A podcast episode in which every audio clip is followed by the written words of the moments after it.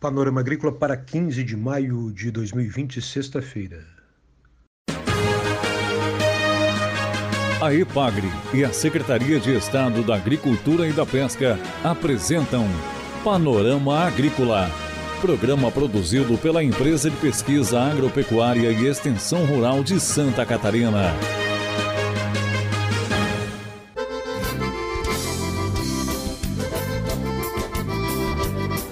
Sexta-feira de lua minguante, este é o Panorama Agrícola de 15 de maio para você. Um abraço do Mauro Moirer e do Eduardo Maier, que fazem o Panorama Agrícola, programa de rádio da EPAGRE.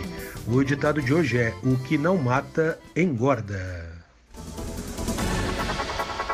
Confira nesta sexta-feira aqui no Panorama Agrícola informações sobre a pesquisa com milho, plantas forrageiras e a necessidade de conservação do solo, com resultados promissores no oeste do estado.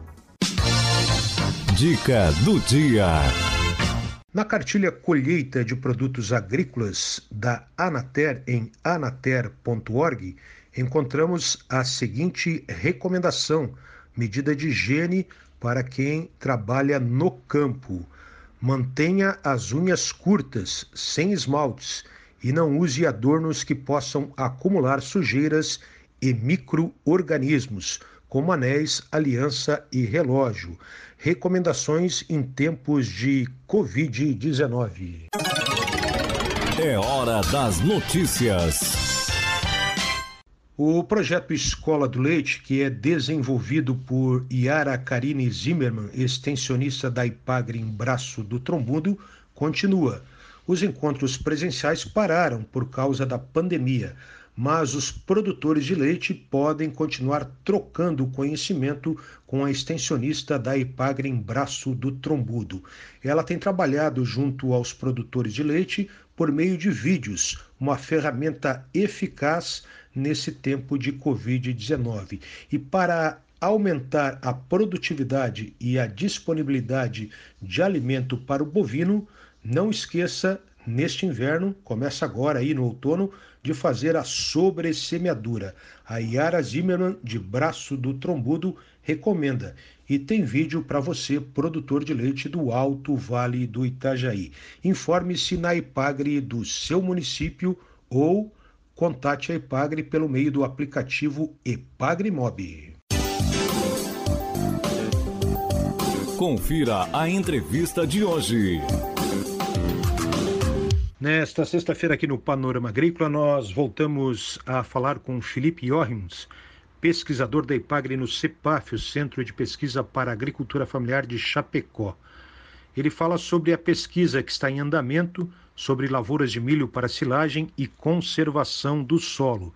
Felipe dá detalhes do experimento que está sendo realizado no oeste catarinense, consórcio de milho com plantas forrageiras. Alguns resultados interessantes a gente já conseguiu observar, né? em especial com os sínodons. Quando a gente implantou os materiais junto, né, o sínodon e o próprio milho, no momento da colheita a gente já pôde observar né, que o material está muito bem estabelecido, muito bem estabelecido, assim foi muito interessante o resultado, né, com uma cobertura, com o solo 100% coberto, inclusive quando a gente passou a, a, a ensiladeira, a, entrou, é, assim, acabou cortando inclusive um pouco de síndrome junto, né? Mostrando o, o, grande desenvolvimento que ele teve lá embaixo, né? Em especial no milho VPA, obviamente, porque o espaçamento é um pouco, o espaçamento entre as linhas é um pouco maior, né? Pelo stand menor de plantas. Né? E o que se pode observar assim é que muito pouco tempo após a, a, a colheita da, do milho para silagem, em torno de 12 a 13 dias, a gente já estava com a pastagem basicamente formada para utilizar com animais, pra, ou, ou se o produtor quiser fazer pré-secado, por exemplo, também poderia. Né? Em 12 dias, esse material já estava pronto para ser utilizado como é uma área que a gente tem áreas bem adubadas, 20 dias após a primeira colheita já poderia ser utilizado novamente, inclusive se respeitar a fisiologia das plantas, né? O pesquisador Felipe Iormes fala de resultados preliminares e promissores que mantêm a produtividade do milho silagem nesse consórcio com plantas forrageiras. Bom, e uma pergunta que a gente tinha era que tá, mas e esse, essa implantação do, de forrageira com o milho, não, essa, essa competição não causaria uma, uma redução na produtividade de matéria seca desse milho aí, prejudicando a lavoura? E a resposta é não. A gente não conseguiu, a gente não observou diferenças na produtividade do milho nessas áreas que foram implantadas com as forrageiras, com a área testemunha, né, que é uma área com cultivo convencional, tanto aqui no, no, no centro de pesquisa quanto na propriedade. É bom, ao mesmo tempo, né, como esses resultados são promissores, e aqui convém uma ressalva muito importante que a gente a ideia do projeto não é colocar milho em áreas de pastagem e sim plantar pastagem em áreas que são utilizadas para lavoura anual, né? Então seria uma, uma, uma integração numa área que não tinha pastagem. A gente quer aumentar a área de pastagem e, e essa área vai seguir sendo de lavoura. A gente vai, só que depois a gente vai trabalhar plantando esse milho em cima dessa forragem que a gente implantou junto no primeiro ano.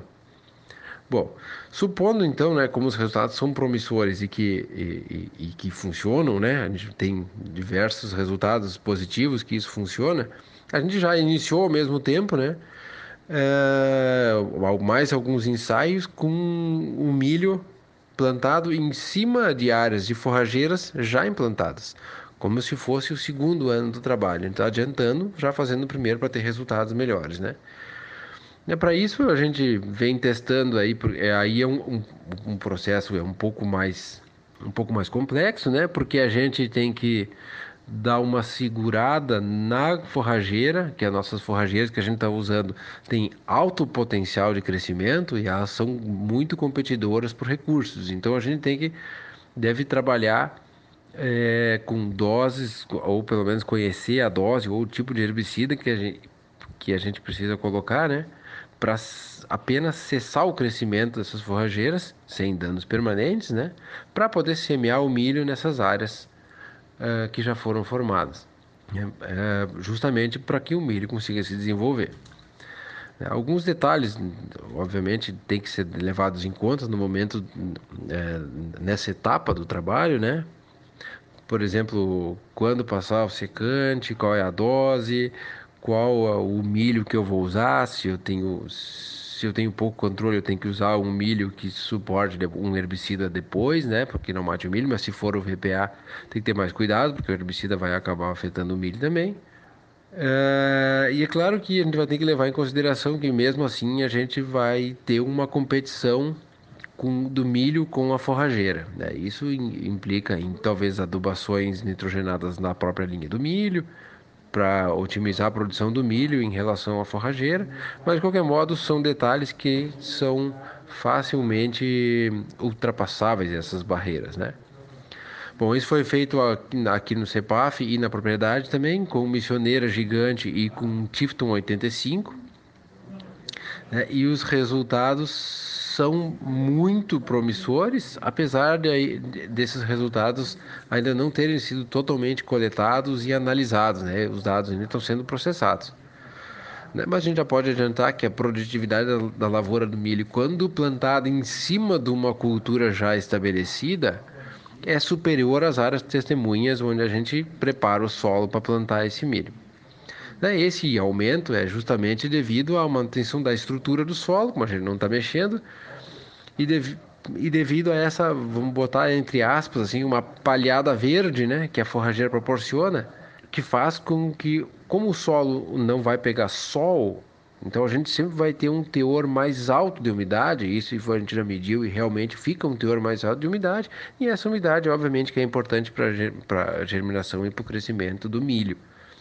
E a, e a, e a dúvida era, tá, mas e essa, esse plantio em cima não não prejudica, não prejudicaria a produção do milho, né? E a resposta é não, é pelo contrário. Né? A gente, como a gente tem um solo mais estruturado e com mais umidade, a gente inicialmente os trabalhos a gente conseguiu em torno de 4 toneladas a mais de matéria seca na lavoura quando foi plantado em cima de uma cultura pré-existente, né? Justamente por essa melhoria na estrutura do solo. É bom para a próxima safra, né? Novos trabalhos também vão ser conduzidos, né? Para a gente obter resultados mais robustos e mais precisos em mais áreas do estado, né? Esse aqui é mais aqui para a região oeste. No entanto, esse, no entanto, esses resultados, né? Pelo menos a tendência desse resultado, ela pode ser aplicada em toda a área do estado de Santa Catarina ou até nos estados vizinhos, né? Que utilizam o milho com o objetivo de produzir silagem, evitando assim uma degradação do solo da pastagem. Né? Qualquer dúvida, entre em contato conosco aqui no CEPAF, estamos aqui para responder qualquer questionamento que tenha. E muito obrigado. Essa entrevista aqui no Panorama Agrícola com o pesquisador Felipe Joachms, do CEPAF, o Centro de Pesquisa para Agricultura Familiar da IPAGRE, em Chapecó.